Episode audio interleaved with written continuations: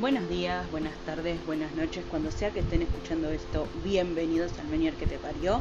Y hoy voy a hacer un capítulo sobre eh, un, tema que se me, realmente se me acaba de ocurrir y dije, ah, esto podría ser interesante. Disculpen eh, por adelantado que tengo puesto el ventilador, pero hay mucha, mucha humedad ahora en Buenos Aires. Se me que se está por a llover. Está muy caluroso, muy pesado y sin ventilador muero, literal. Eh, vengo de, unas semanas bastante complicadas, no les voy a decir que no, porque, eh, bueno, estuve en aislamiento por contacto estrecho, después vino la ola de calor, después vino la lluvia, o sea, el clima no ayudó para nada, eh, los mareos tampoco ayudaron para mucho, nunca ayudan. así que imagínense de que estuve bastante compliqueti pero bueno, eh, ahora estamos un poco mejor. Y a ver, estoy tratando de manipular la botella, no tirar y hacer un despelote de agua en mi habitación. Bueno, nada. Resulta de que en dos semanas tengo eh, un casamiento o boda para... Yo siempre estoy diciendo como sinónimos por las dudas de eh, que alguien esté escuchando de otro país y diga, ¿qué es Yo sé que casamiento más o menos se entiende, que es de casarse, que es de boda, pero bueno, por las dudas eh, lo digo. Cuestiones de que a este casamiento que me invitaron, a mí a mi familia, a mi familia y a mí, el burro por delante como siempre.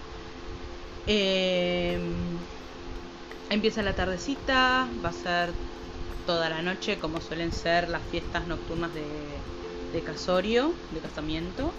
Y bueno, claramente tuve que empezar a ocuparme de los detalles, no solamente de la ropa y de cómo voy a acomodarme el pelo, porque va a ser calor seguramente, porque es en febrero. Yo estoy rogando de que entre un frente frío y esté fresco. Eh, primero por eh, tema comodidad de la ropa, yo me siento muchísimo más cómodo con ropa de invierno que con ropa de verano. Pero bueno, eh, son muchas horas, no... Eh, y cuando uno tiene que estar muchas horas en un lugar, tiene que tener las precauciones de todo, absolutamente de todo. Más si uno tiene venir y migraña vestibular que pueden ponerse muy molestos, muy molestos. Entonces eh, decidí poner manos a la obra eh, y empezar a hacerme eh, una suerte de... Parece, parece idiota, ¿no? Lo que voy a decir. Pero una lista de cosas que tengo que llevar. Porque el problema de las enfermedades crónicas, y el Menier es una enfermedad crónica, es que los síntomas pueden joderte en cualquier momento. O sea, pueden agarrar y cagarte una noche que vos pensabas pasarla bien, con gente querida, con gente que está celebrando algo lindo y uno quiere sentirse bien, como para poder también, porque eh, no da de que me agarre un tumarkin en el medio de la del carnaval carioca, ¿entienden? Eh, para los que están afuera, el carnaval carioca es en. No sé si. Yo creo que está en toda la región. Pero como no fui a casamiento fuera de Argentina, eh, y lo que vi. No vi nada que se le asemeje. O sea que en el, en el tema de que eh, sea un momento concreto de la fiesta. A veces lo he visto por ahí en fiestas, pero es como que es algo de toda la fiesta. Y en o, yo lo veo así, pero acá en Argentina, el, los casamientos, hay un momento de la noche que se hace el carnaval carioca. El carnaval carioca es que se reparte cotillón y se baila eh, música que yo la catalogo como música de fiesta de 15 y casamientos y eventos del mismo estilo, donde eh, son canciones así como de marcha o de acá marcha no es onda marcha militar, sino marcha porque es un ritmo constante, como eh, caminar, y son tipo música de los fabulosos Cadillac, los auténticos decadentes, alguna cumbia del recuerdo. Acá nosotros hicimos cumbias de recuerdo, cumbia de los eh, 80, no sé si de 70, pero 80 y de los 90. Cuestión es que, eh, independientemente si es tu música favorita o no, es un momento de la noche donde se baila mucho, no se divierte mucho. Es, para mí es eh, el baile en, lo, en este tipo de fiestas es lo que más me gusta, porque a mí me gusta muchísimo bailar y realmente desde que me diagnosticaron Menier no baile más. Entonces estoy con mucha emoción, mucha emoción de poder ir a un evento donde voy a poder bailar. Y bailar así, alocado, lindo, ¿no? Eh, no algo, digamos, estructurado. Yo antes bailaba algo con, cierta estructura, con ciertos pasos, pero no bailé más desde que me diagnosticaron Menier por, eh, bueno, yo estaba en esos momentos con mucha crisis de vértigo, le sigo teniendo cosa a tener una crisis de vértigo estando en un escenario, por ejemplo, yo bailaba con un grupo que iba a lugares a bailar con escenario y y realmente lo extraño, así que es como que tengo mucha ilusión de, ir a un evento donde voy a poder bailar.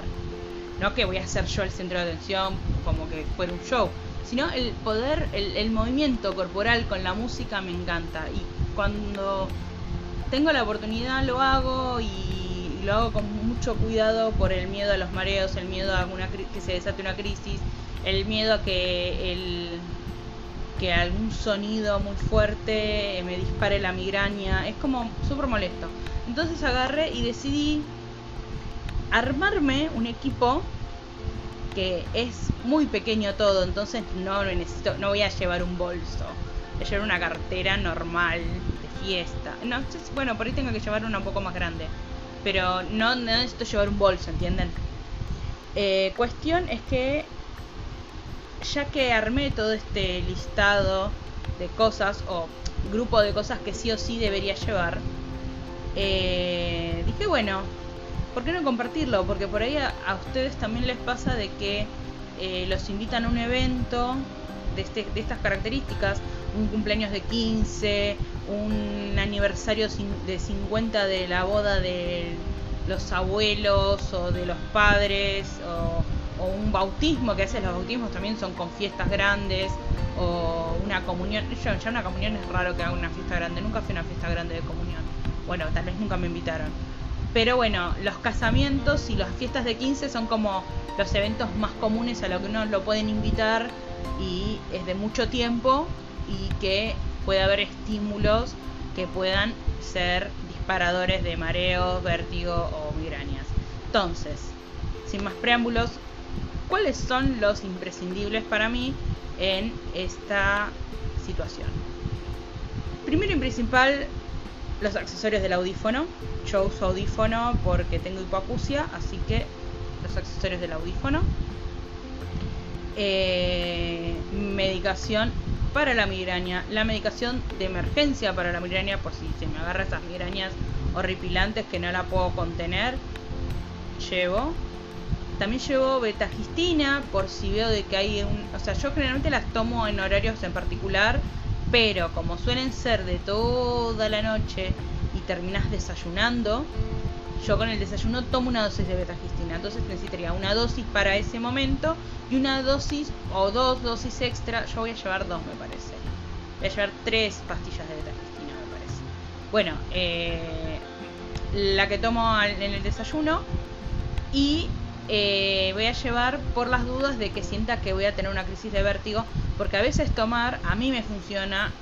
Esto háblenlo, siempre lo digo, háblenlo con su otoneurólogo, su otorrino, su neurólogo, con quien hagan el tratamiento de Menier.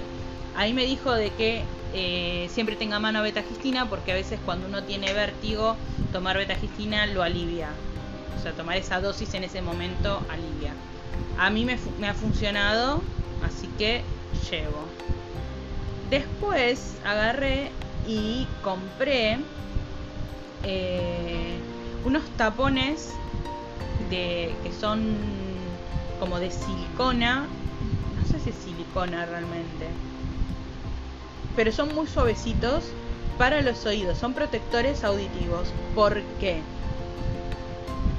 porque eh, yo hace mucho que no me expongo a ruidos tan fuertes, o sea, al, a la música al palo que se pone en una fiesta de estas características al momento del baile. Entonces yo tengo mucho miedo de que eh, el ruido tan fuerte me pueda traer o una crisis de vértigo o eh, migraña. Porque hay mucha gente que le ha pasado, a mí me ha pasado alguna vez, de sentir un ruido muy fuerte, muy agudo, y que me haya desestabilizado.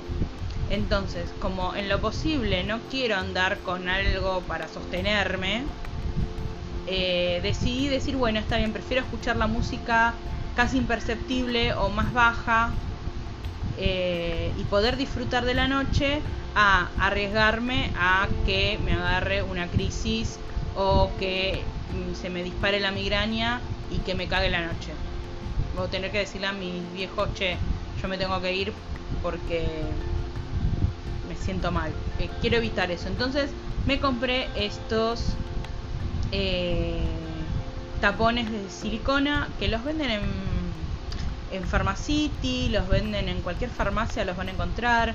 También los pueden llegar a encontrar en ortopedias. Eh, así que...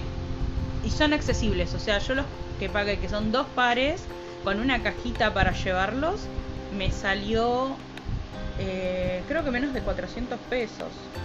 No sé cuánto serían en dólares, pero no, no, son inaccesibles, a eso es lo que voy. O sea, salen menos de lo que te sale una hamburguesa por delivery. O sea, no, no, es un, no es un precio alocado y son reutilizables, lo cual está bueno, uno los puede limpiar y reutilizar. O sea, son una inversión. Y si uno tiene que estar en un lugar con mucho ruido, sabiendo que muchas veces los ruidos muy fuertes, a mí, por ejemplo, los ruidos graves no los escucho prácticamente, pero los ruidos agudos sí, y si están muy fuertes, yo hace mucho que no me pongo a ese, a, eh, esa magnitud de ruido, entonces prefiero ahorrarme un mal trago y llevar los protectores auditivos por las dudas. Muchas personas con Menier ya los usan, ya sea porque los ruidos muy fuertes eh, desencadenan crisis o bien porque hay personas que al tener tinnitus también desarrolla hiperacusia, es decir, de que ciertos ruidos o ciertas frecuencias les, generan daño directamente en el oído, es como que les duele, les, hace mal. Entonces es bueno siempre tener este tipo de opciones para estas, para estas eh, ocasiones donde uno dice, bueno, independientemente de qué hago o no, voy a estar expuesto a, una, a unos decibeles muy altos. Y bueno, aparte para proteger la audición, más que nada para eso también, porque todo bien, pero evitemos ensanchar la hipoacusia. Más que nada porque ya los oídos los tenemos cascoteados con el Menier. Entonces, bueno, acá les mando esta, esta data que es un poco de recopilado de yo no tengo mucha experiencia porque ya les digo hace mucho que no que no estoy expuesto a, a, esa cantidad de decibeles pero eh, he leído testimonios y me han me he contactado con gente que tiene síndrome de Menier eh, por grupos y, me comentaban esto de los, de los tapones y de, que son bastante eficientes para ahorrarse un mal momento con los mareos, con el vértigo, con la hiperacusia o sencillamente por querer cuidar los oídos porque uno ya sufre una hipoacusia. Después, eh, otras cosas eh, importantes que uno siempre tiene que llevar, bueno, eh, yo siempre llevo carilinas, no porque vaya a ser una llorona, pero a veces eh, se transpira el domo del audífono o el molde también les puede pasar de que se le transpire y genere molestia, entonces uno lo puede o se salga, va, salirse nunca se me salió, pero sí era como que me generaba picor, entonces eh, para poder eh, secarlo y volver a, volver a colocar sin problemas, siempre bueno, siempre funciona, siempre está bien tenerlo a mano. eh, un, uno o dos paquetitos de pañuelos eh, de papel tisú. Y eh, por último, y no menos importante que eso, si van a un lugar donde vayan a estar al aire libre, off, repelente para mosquitos, siempre. De eso voy a llevar, siempre llevo, que voy a un lugar donde, donde voy a estar al, aire libre y donde hay pasto, hay que llevar. Y bueno, por cuestiones de COVID, alcohol en gel, barbijo extra por las dudas, porque uno nunca sabe si se puede llegar a perder un barbijo, yo espero que nunca que no, pero siempre llevo un barbijo extra. Si voy a estar mucho tiempo afuera, siempre llevo un barbijo extra, ya sea de estos de papel, o sea, de papel, esa telita finita de tipo de hospital, o eh, yo uso unos que me compré hace bastante, como no los uso porque los tengo de emergencia, están impecables, eh, tengo los Atom Protect y creo que hay unos que se llaman guion positivo también que son bastante buenos no son tan eh, tan de que te sofocan y bueno siempre hay que tener por las dudas. Así que bueno eh, básicamente eso es lo más importante. La, medicación los tapones y eh, los accesorios del audífono que uno pueda necesitar ya sea, sea la cajita pilas eh, para secarlos si, se, si el domo o el, o el molde se les se empiezan a transpirar por el calor. Eh, hay que buscar estar confortable y bueno, después de que haya pasado el evento, les, les cuento cómo me fue, les cuento si cómo me funcionaron los tapones, les cuento cómo me funcionó, si me la banqué bien solamente con el audífono, si tuve algún inconveniente, yo espero que no. Estoy haciendo bastante rajatablas el tema de la dieta hiposódica y la baja de cafeína, a ver si podemos poner las cosas bien en orden lo mejor posible. Y bueno, ya les iré contando eh, después de que pase este evento cómo, cómo me fue, cómo la pasé, si tuve algún inconveniente. Porque bueno, qué sé yo, es una experiencia nueva y quería compartirla con ustedes. Así que bueno, los saludo por ahora. Yo creo que la semana que viene y la otra voy a hacer capítulos, pero de otros temas. Y bueno, después de que vaya a este evento, les cuento cómo lo pasé. Y eh, si mis precauciones fueron acertadas o no. Así que nada, solo eso. Los quiero, besitos Espero que lo hayan disfrutado. Chau, chau.